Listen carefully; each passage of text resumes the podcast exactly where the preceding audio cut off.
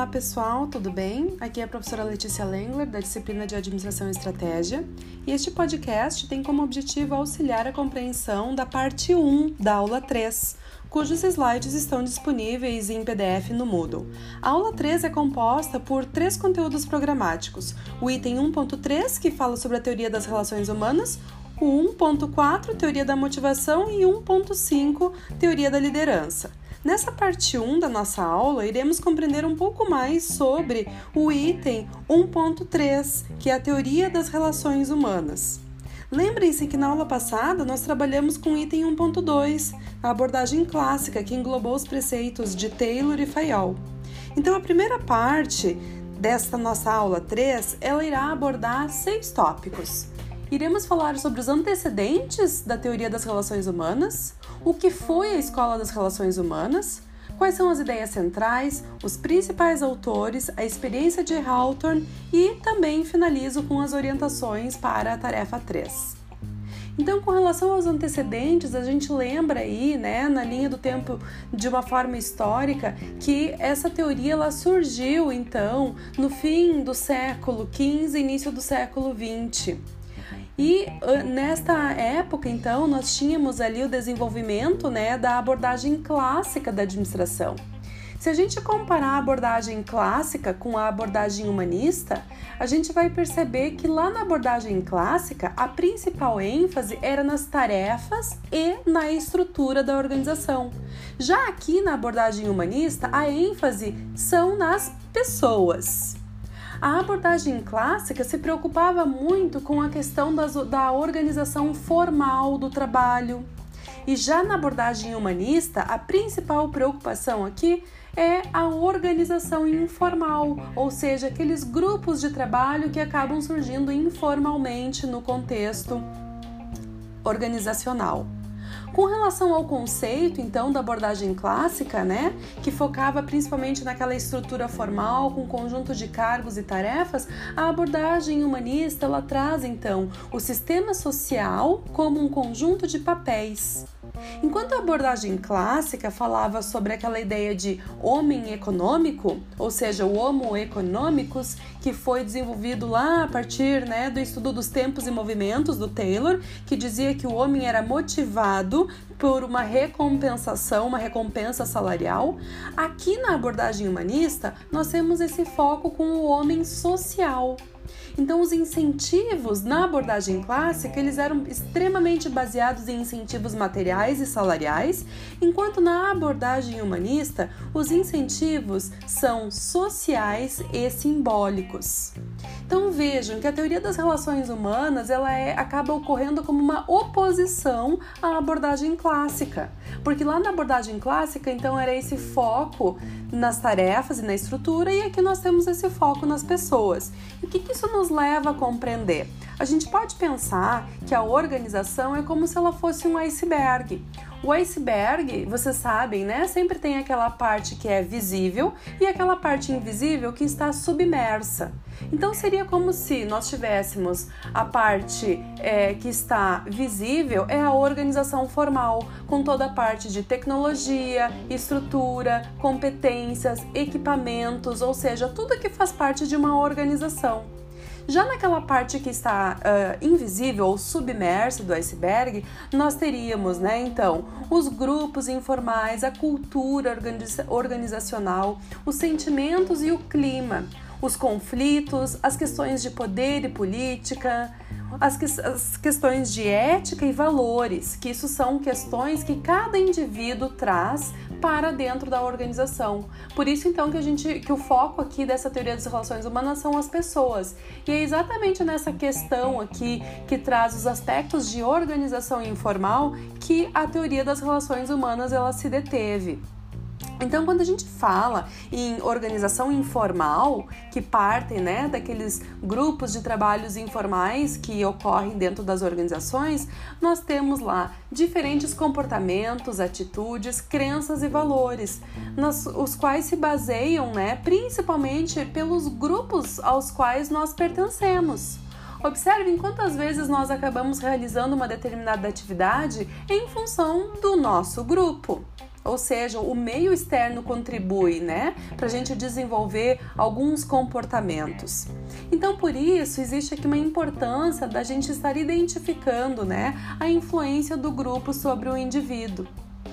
Então, de uma forma geral, se a gente pensar o que foi a escola das relações humanas, que é o nosso segundo tópico, então nós temos, né, que ela surge nos Estados Unidos na década de 1930 e um dos principais exponentes aqui dessa teoria foi a experiência de Hawthorne, que foi conduzida por Elton Mayo e os seus pesquisadores. Então, alguns fatores importantes com relação ao desempenho individual são principalmente é, advindos aqui dessa experiência quando ele traz traz que as relações com os colegas de trabalho acabam influenciando o seu desempenho, ou seja, a sua eficiência no trabalho. A gente já vai compreender um pouquinho mais sobre por que essas relações com os colegas de trabalho são tão importantes aqui na teoria das relações humanas. Então, existe sim, se a gente parar para pensar, uma influência das ciências humanas, da psicologia e também da sociologia. Então, como o tópico 3, nós temos essas ideias centrais da escola, que é a existência do homem social, onde há uma crítica ao homem econômicos, lá da abordagem clássica, e aqui nesse homem social, então, ele não é motivado somente pela recompensa, recompensa financeira, ele precisa daquele algo mais. Então, ele é recompensado principalmente por questões de comportamento do indivíduo, bastante relacionado aí à psicologia, né? E existe também uma ideia central com relação ao reconhecimento do grupo informal, ou seja, o reconhecimento da importância dos grupos informais no ambiente de trabalho do indivíduo. Porque, mesmo que eu desempenhe uma atividade profissional de forma individual, os meus pares ou as pessoas que trabalham junto comigo fazem parte do meu grupo. E este fazer parte vai estar sim influenciando a forma como eu desempenho o meu trabalho, a minha eficiência, porque muitas vezes podem haver então conflitos de, de uh, divergências, enfim, e essas questões todas perpassam aqui pelo grupo informal. Outra ideia central é com relação à importância da participação nas decisões. Lá na época do Taylor, então, e do Fayol, existia aquela coisa, né, de que o homem era como se fizesse parte daquela engrenagem, daquela máquina, e ele era simplesmente alguém que executava uma tarefa. Lembram lá dos estudos dos tempos do tempo em movimento? Quanto mais rápido, mais eficiente e ainda com aqueles incentivos salariais, né? Então aqui, para que o indivíduo ele estivesse motivado, então, ao alcance do seu, dos objetivos organizacionais, foi muito importante o que a Escola das Relações Humanas considerou, que o, as pessoas são parte desses objetivos, ou seja, as pessoas precisam participar das decisões sobre o seu trabalho, coisa que não acontecia lá na abordagem clássica. E por último, então, a última ideia central aqui da escola é com relação a aumentar a lucratividade através da diminuição dos custos oriundos dos conflitos internos. Porque se nós estamos trabalhando com esta questão de grupos informais, então obviamente que quanto melhor este grupo estiver mais coeso, melhor adaptado, isso vai uh, influenciar no que? Em uma maior lucratividade também para a organização, porque vão haver menos conflitos internos na empresa. Com relação ao nosso tópico 4, traz aí, a gente fala um pouquinho sobre os principais autores da escola, onde a gente tem o Elton Mayo, com a experiência de Hawthorne, o Kurt Levin, que ele desenvolveu a teoria de campo, e a Mary Parker Follet, que ela trabalhou então os métodos da solução de conflito. Ou seja, quando existem esses conflitos dentro do ambiente de trabalho, nós precisamos pensar de que forma a gente vai fazer a gestão desses conflitos. Lembrando que os conflitos sempre existem e nem sempre a existência desses conflitos vai ser algo negativo para a empresa, porque muitas vezes os conflitos representam um aspecto positivo para que os próprios colaboradores e para que a organização então vá além, né, e possa crescer e amadurecer. Então a gente reconhece aqui essa questão do comportamento individual e também da interação com os grupos, a partir aí dos estudos da Mary Parker Follet. E, e o outro uh, uh, pesquisador importante é o Chester Bernard onde ele trabalhou aí de 1886 a 1961 com as ideias, né, de que a coordenação das atividades e da cooperação dentro das organizações é importante. Então ele defendeu a importância da satisfação, ou seja, os objetivos pessoais eles devem estar alinhados com os objetivos organizacionais. Vejam bem, como que eu iria trabalhar em uma organização quando eu tenho de repente como um objetivo pessoal ou até mesmo uma filosofia de vida que pode ser uma adaptação de repente a, a, a algumas questões, né, de ser vegetariano ou talvez trazer todos os princípios daquelas pessoas que são veganas e de repente eu vou estar trabalhando aí num frigorífico. Então pensem que isso é bastante importante porque o indivíduo que vai trabalhar em um determinado tipo de organização, ele precisa também refletir sobre a sua satisfação e como ele vai conseguir alcançar aí essa uh, os seus objetivos. Bom, com relação aí à experiência de Hawthorne, que a gente falou que é um dos principais exponentes dentro dessa um marco, né, para essa teoria das relações humanas, a gente tem então o que aconteceu lá na Western Electric Company, uma organização então na qual o Elton Mayo uh, ele começou a estudar e fazer alguns testes nas, nas linhas de produção.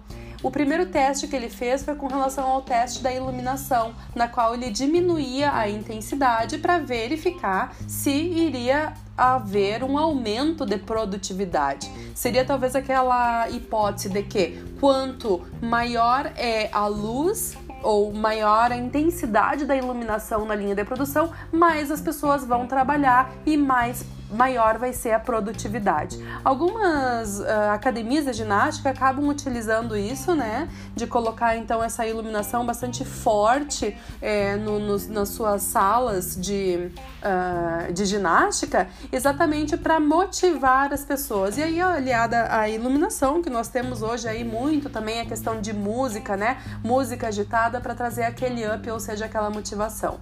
Mas uma outra característica aqui dessa experiência de É que o teste da iluminação, como o Elton Maio, Maio previu, é, ele não foi 100% garantido de que aumentava a iluminação, aumentava a produtividade. A gente já vai ver o porquê disso. Então ele trabalhou lá com a linha de montagem feminina e ele obteve lá, ele teve como conclusão que a produtividade, na verdade, ela independe dessa questão de iluminação ou muitas vezes a, a, a questão do ambiente salubre ou não, né? Mas que ela vai depender principalmente do que? Da interação social porque a partir das pesquisas dele, ele conseguiu observar que as mulheres que estavam sendo pesquisadas naquela época, elas se sentiam muito mais importantes. E a partir disso, elas começaram também a trabalhar de forma conjunta e cooperando, elas conseguiram ver que isso influenciava ainda mais na produtividade. Então, a experiência de Hawthorne ela teve quatro fases e os estudos iniciaram em 1927 e foram até 1932. O objetivo original era explicar a influência do ambiente de trabalho sobre a produtividade dos trabalhadores. Então, se acreditava né, que a eficiência era influenciada principalmente pelos, uh, por questões de movimentos inúteis e ineficientes, a questão da fadiga e as deficiências do ambiente físico. Alguns aspectos importantes aqui de salientar com relação à experiência de Hawthorne é que à medida que a pesquisa foi progredindo, se focou então outros aspectos da situação de trabalho, como por exemplo, as atitudes dessas trabalhadoras, as preocupações dos empregados e os próprios fatores do ambiente social. A conclusão, então, que eles tiraram foi que outras variáveis exerciam influência sobre a produtividade, ou seja, não só aquelas questões ali de ambiente de trabalho. Isso levou a novos estudos. Então, a atenção principal aqui foi com relação ao elemento humano. A primeira fase, então, ela dividiu dois grupos de operários que realizavam a mesma atividade nas mesmas condições. E eles tinham então um grupo de observação e um grupo de controle. O grupo de observação ele trabalhou sobre a intensidade de luz variável e o grupo de controle trabalhou sobre a mesma intensidade de luz. O resultado foi que eles não observaram nenhuma relação direta entre essas variáveis. Ou seja, o que, que eles concluíram aqui? Que com o fator, o fator psicológico é primordial. Ou seja, os operários reagiam de acordo com suas suposições pessoais. Então eles se julgavam né, na obrigação de produzir mais quando a luz aumentava e de produzir menos quando ela diminuía. Já na segunda fase, eles trabalharam então aí com um grupo de observação no qual foram separadas seis moças para montar os relés em uma sala separada das outras trabalhadoras.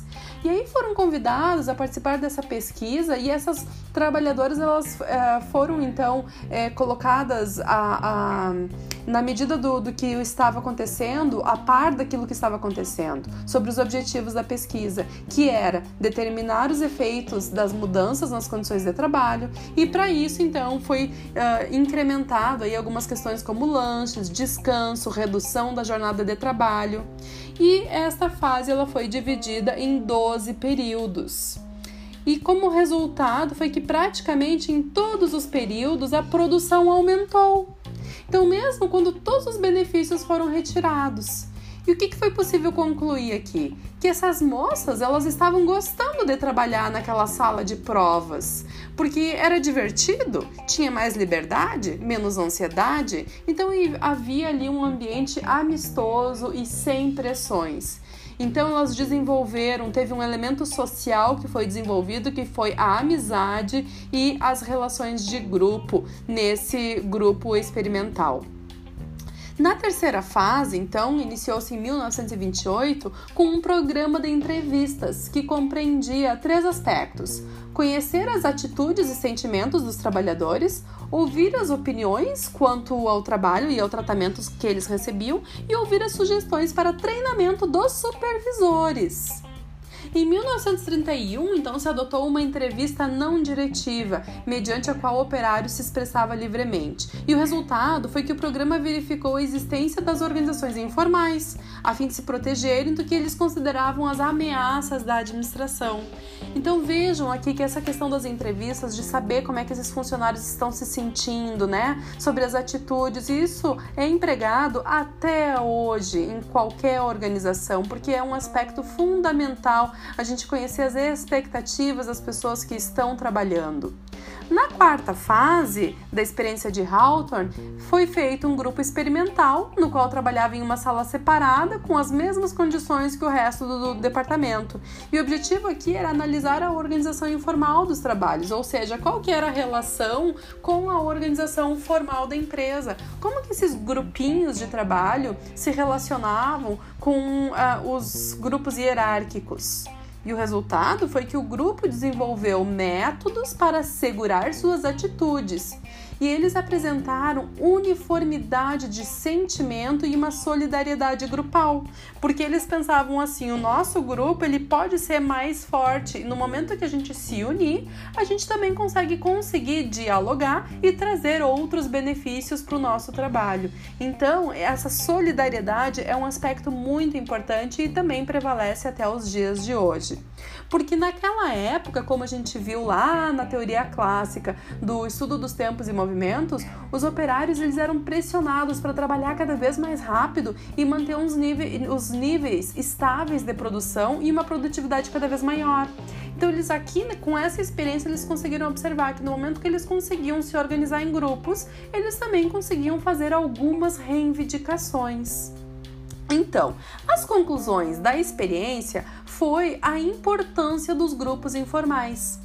Enquanto lá os clássicos se preocupavam exclusivamente com os aspectos formais da organização, que a gente viu lá, né, com Taylor e Fayol, que estudou a autoridade, a responsabilidade, o estudo dos tempos e movimentos, as padronizações do trabalho, os pesquisadores de Hawthorne concentravam-se exclusivamente sobre os aspectos informais da organização, ou seja, os grupos informais, o comportamento social, as crenças dos trabalhadores, as atitudes e as expectativas que eles tinham no ambiente de trabalho.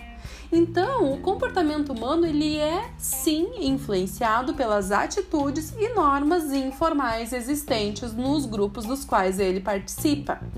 Então, o nível de produção ele não é determinado pela capacidade física ou fisiológica do empregado, mas pelas normas sociais e expectativas grupais. Os trabalhadores também não agem ou reagem isoladamente como indivíduos, mas como membros de grupo. Ou seja, eu não vou expor somente a minha ideia, mas eu quero verificar se os meus colegas pensam assim como eu. Então, mais importante do que aquele incentivo econômico que existia lá na abordagem clássica, existe aqui na abordagem humanista uma necessidade de reconhecimento e de aprovação social que influencia então a decisão e aí principalmente a questão da motivação do trabalhador. O conteúdo e a natureza do trabalho também tem uma influência sobre a moral do trabalhador, porque os trabalhos repetitivos, a gente viu lá na aula passada, eles afetavam negativamente a atitude do trabalhador, reduzindo a satisfação, que foi o que o Cortella também comentou naquele vídeo.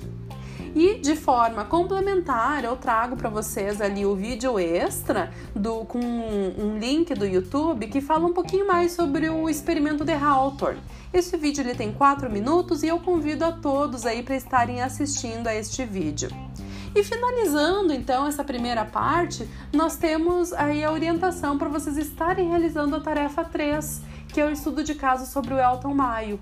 Então eu gostaria de convidar vocês a fazerem a leitura e reflexão sobre este caso e postar a resposta de vocês no Moodle, comentando aí e fazendo comentário de pelo menos um colega. Então, de forma geral, nós trabalhamos aqui esses principais tópicos né, das, da teoria das relações humanas e na parte 2 da nossa aula, então, nós vamos seguir trabalhando aí com essas questões da teoria das uh, relações humanas, principalmente considerando um, o aspecto das decorrências dessa teoria das relações humanas, porque a partir da de, das decorrências da teoria das relações humanas é que foram surgindo e foram se estabelecendo as teorias da motivação, as teorias da liderança e os conceitos aí que regem, né, os princípios da comunicação. E também as críticas com relação à escola das relações humanas, elas estão presentes então aí na discussão da parte 2 da nossa aula, que finaliza então com as orientações sobre o fórum, no qual vocês têm lá o dilema do Sr. Jorge em relação a Marta, e vocês devem é, refletir sobre o que, que o Sr. Jorge deveria fazer. Certo, pessoal? Então eu convido a todos a assistirem aí a, o link da parte 2 que vai estar finalizando então o conteúdo previsto para nossa aula.